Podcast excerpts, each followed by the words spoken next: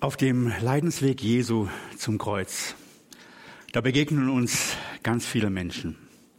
Und sie reagieren sehr unterschiedlich auf das, was vor ihren Augen dort, dort geschieht. Und das ist genauso wie heute. Menschen reagieren sehr unterschiedlich, wenn sie von Jesus hören und diesem Wort vom Kreuz und von dem, was dort auf Golgatha gestehen ist. Damals, da gab es den Pilatus, Statthalter in Jerusalem. Er kann sich nicht entscheiden, ob er für die Wahrheit einstehen soll oder das tun soll, was ihm mehr dienlich ist. Er weiß, Jesus ist nicht schuldig. Aber vor ihm eine Menschenmenge, die tobt. Und er als Statthalter, er möchte gerne Ruhe haben in seiner Stadt. Er braucht diesen Aufruhr nicht. Er versucht sich da rauszuwinden.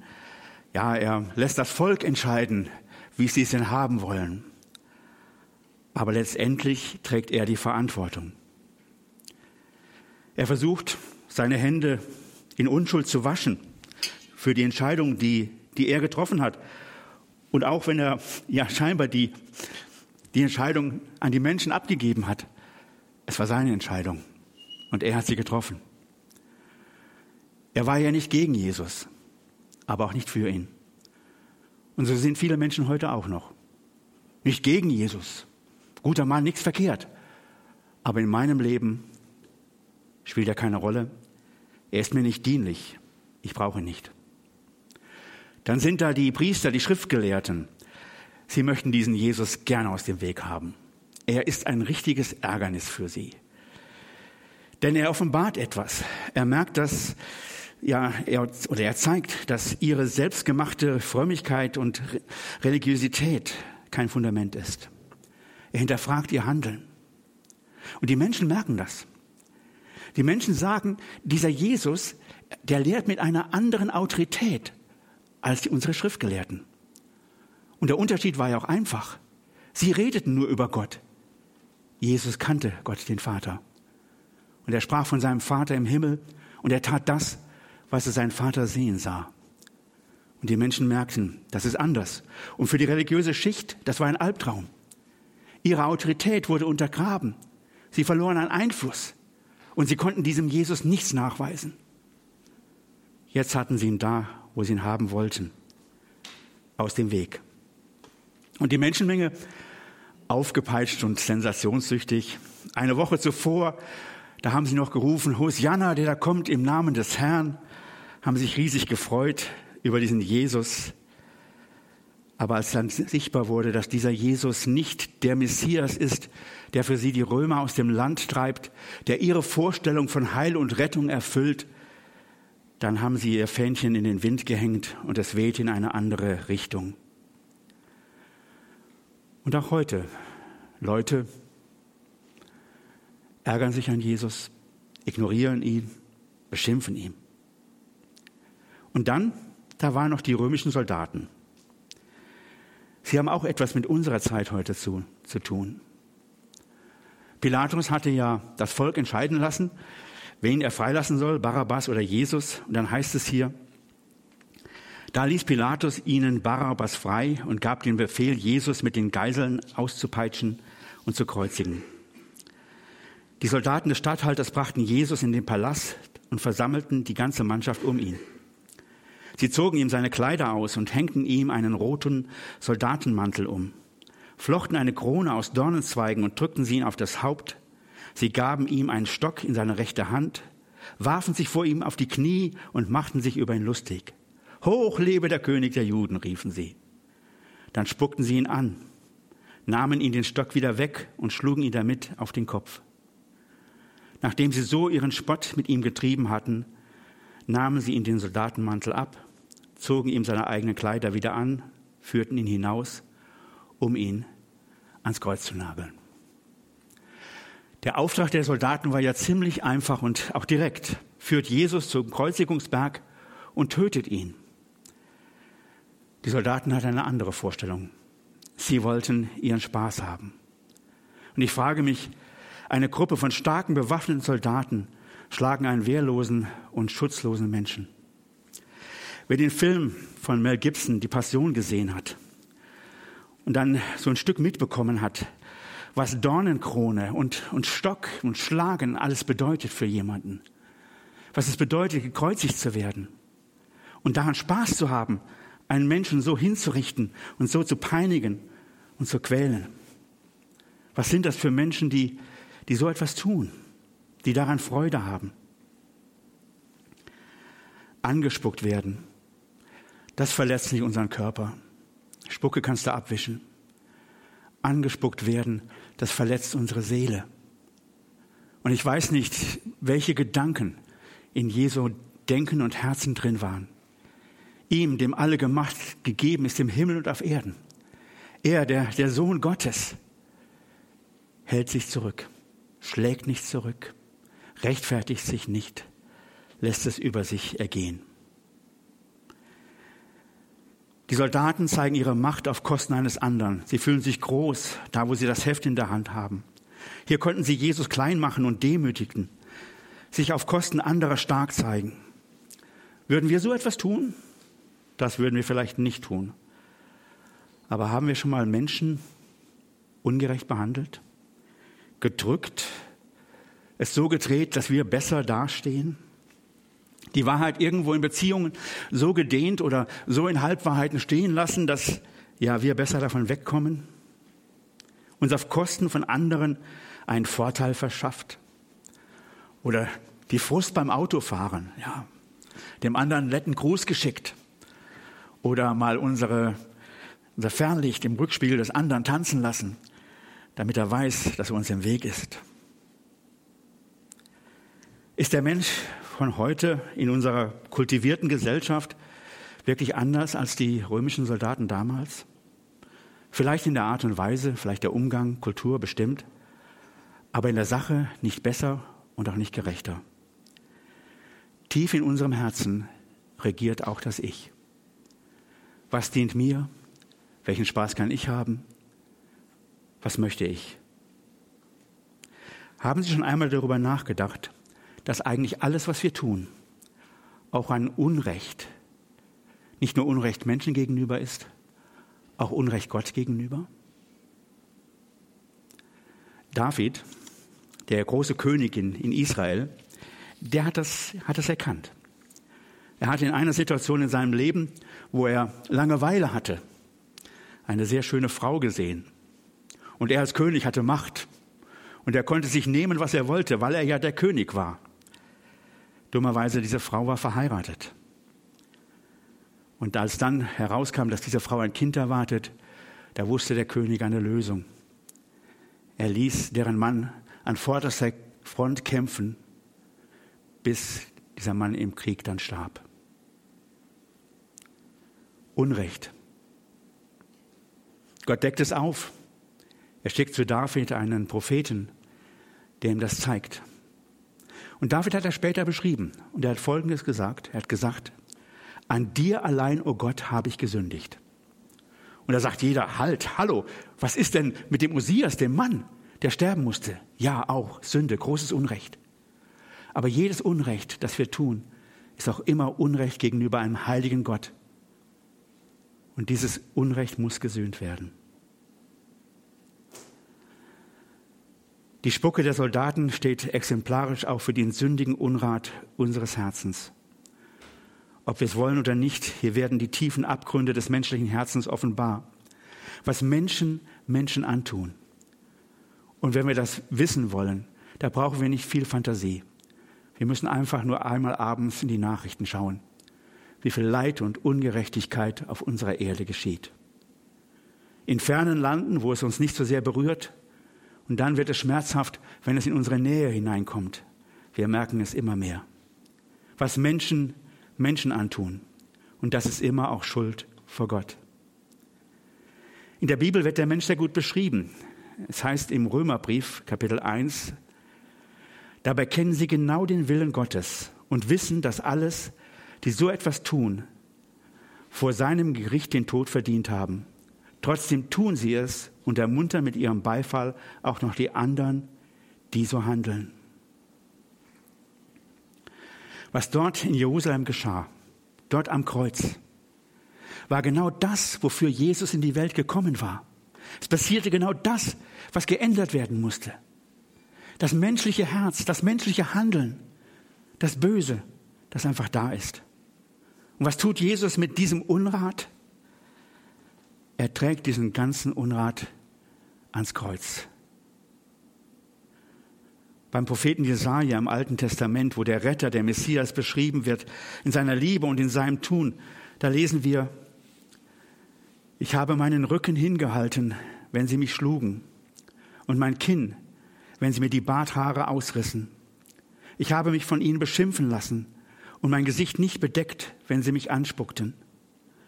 Sie meinen, ich hätte damit mein Unrecht eingestanden.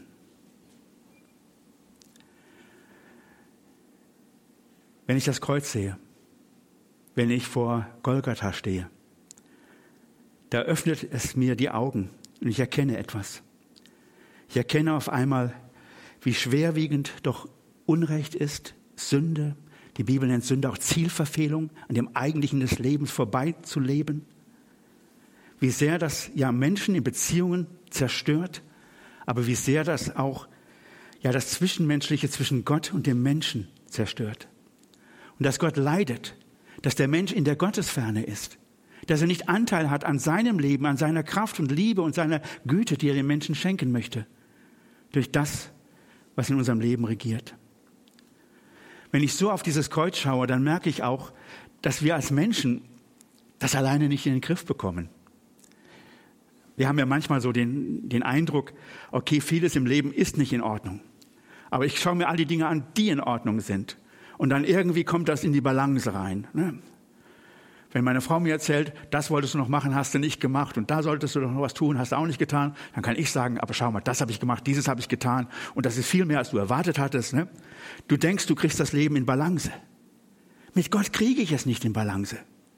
Egal was ich tue. Ich kann es nicht aufwägen. Es ist die Rede, dass man ja mit Seife und Lauge sich nicht von der Schuld weg oder reinwaschen kann. Das sagte der Prophet Jeremia. Und er benutzte damals die, die stärksten Reinigungsmittel, die bekannt waren. Wir schaffen das nicht. Und es ist Gottes Liebe, die, die da gehandelt hat, weil Gott weiß, wir können es nicht.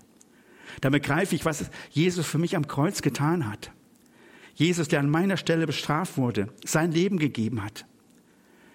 Er wurde ausgepeitscht mit einer Peitsche, man nannte, nannte sie die, die Katze mit neun Schwänzen, neun Lederriemen, man sagt auch, da sollen Klarscherben mit eingewoben sein, gewesen sein. Und wenn du dann deine 40 Schläge weniger einen bekommen hast damit auf deinen Rücken, dann wusstest du, da ist keine Haut mehr auf dem Rücken. Das sind furchtbare Schmerzen. Wer das erleiden muss, eine Strafe für Schwerverbrecher. Und Jesus, der von keiner Sünde wusste, wird gerichtet wie ein Schwerverbrecher. Die Spucke der Sünde klebt noch an, der Söldner klebt noch an ihm. Und dieser Jesus, der eine solche, ja, Gemeinschaft mit dem Vater hatte, noch kurz zuvor, als er an dem Grab von Lazarus stand, der gestorben war, konnte er sagen, Vater, ich weiß, was du willst. Ich kenne dich. Er sagte, Lazarus, komm heraus. Dieser Jesus, der eine solche enge Verbindung zu dem Vater im Himmel hat, der hing an dem Kreuz und schrie, mein Gott, mein Gott, warum hast du mich verlassen? Warum? Weil er unsere Sünde und Schuld auf sich genommen hatte. Dieser Jesus, der nicht wusste, was es heißt, Menschen zu hintergehen, zu belügen, zu betrügen, der es alles nicht gekannt hat, weil er es nicht getan hat. Die Frommen waren ja hinterher, ihm irgendeine Schuld nachweisen zu können und sie konnten es nicht. Das war ihm alles fremd, bis er an diesem Kreuz hing und unserer aller Sünde und Schuld auf sich genommen hat. Ich verstehe ein Stück von dem, was Gott in seiner Liebe für uns getan hat. Ich versuche zu begreifen die Breite und die Höhe und die Tiefe dieser Liebe Gottes. Gott hat gehandelt. Christentum ist keine Religion. Nicht in dem Sinne der Religion, dass der Mensch eine Verbindung zu Gott sucht.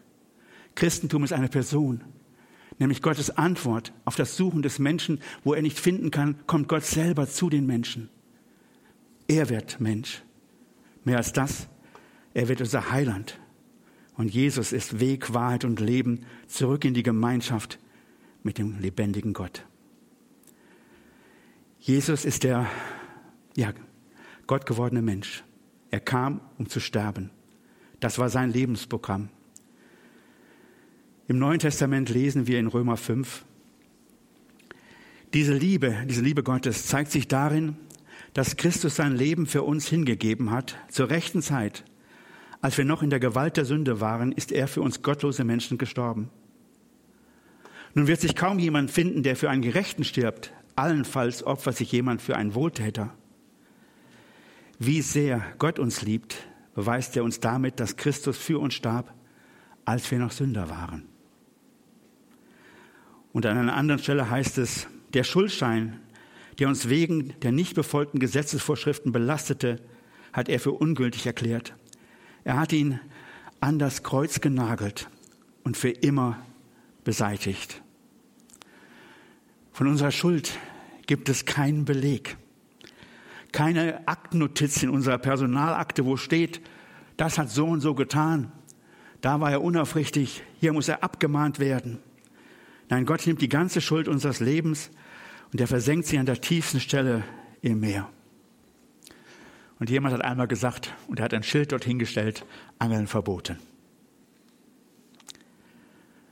John Newton, Sklavenhändler, ein wirklich, ja, wirklich böser Mensch.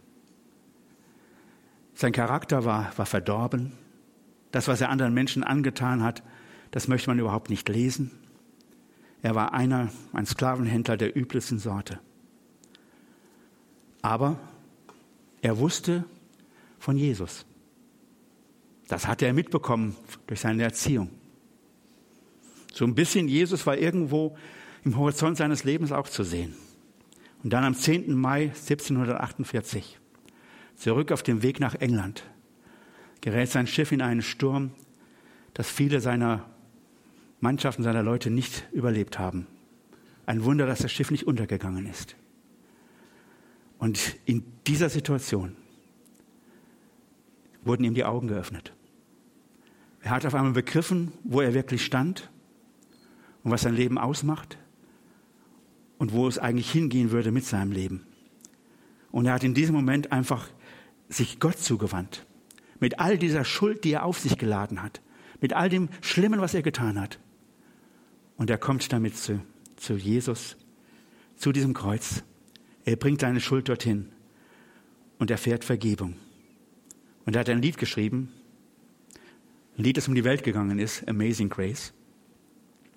Im Deutschen heißt es da, O Gnade Gottes, wunderbar, hast du errettet mich. Ich war verloren, ganz und gar. Das hat er begriffen. Das wusste er, dass er verloren war. War blind, er sagte, ja, ich habe das nicht erkannt, was wirklich die Wahrheit ist. Jetzt sehe ich. Und er sagt weiter, die Gnade hat mich Furcht gelehrt und von Furcht befreit, seitdem ich mich zu Gott bekehrt, bis hin zur Herrlichkeit. Auf einmal merken, dass eine ganz andere Dimension von Leben möglich ist in der Gemeinschaft mit dem lebendigen Gott. Er spricht dann von Schwierigkeiten mancher Art und merkt auch dort, dass Gott ihn führt, dass er an seiner Hand ist und schreibt in der letzten Strophe, wenn wir zehntausend Jahre sind in seiner Herrlichkeit, mein Herz noch von der Gnade singt wie in der ersten Zeit. Ergriffen von dem, was Jesus für ihn getan hat. Zurück zu den römischen Soldaten. Für römische Soldaten gehört eine Kreuzigung, sie gehörte zum Alltag. Sie war nicht alltäglich, aber sie war auch nicht außergewöhnlich. Und für viele ging nach diesem Tag ja das Leben einfach in Anführungsstrichen weiter. Aber nicht für alle. Wir lesen in Matthäus 27, als der römische Hauptmann und die Soldaten, die Jesus bewachten, das Erdbeben und alles andere miterlebten, erschraken sie sehr und sagten, er war wirklich Gottes Sohn. Karfreitag, diesen Tag feiern wir heute. Und die Frage ist, wie leben wir morgen? Was tun wir mit diesem Wissen von, von Karfreitag? Einfach weiterleben, wie bestimmt eine ganze Reihe der Menschen, die das alles miterlebt haben. Oder mein Leben diesem Jesus anzuvertrauen, der Vergebung, die er dort erkauft hat für uns an diesem Kreuz und sein Leben anzunehmen. Begreifen, dass Jesus für mich gestorben ist, damit ich leben kann. Und wer das begriffen hat, der ist auch von Jesus ergriffen und von ihm gehalten. Und er verändert das Leben. Das Leben eines John Newton und Millionen von anderen Menschen, die erlebt haben, am Kreuz von Golgatha hat Gott meine Sünde und Schuld getilgt. Wenn also ein Mensch zu Christus gehört, ist er eine neue Schöpfung. Was er früher war, ist vorbei. Etwas ganz Neues hat begonnen. Dafür steht Karfreitag. Das Angebot eines neuen Lebens durch Jesus Christus. Und dieses Leben wünsche ich Ihnen von ganzem Herzen. Ich möchte noch mit uns beten.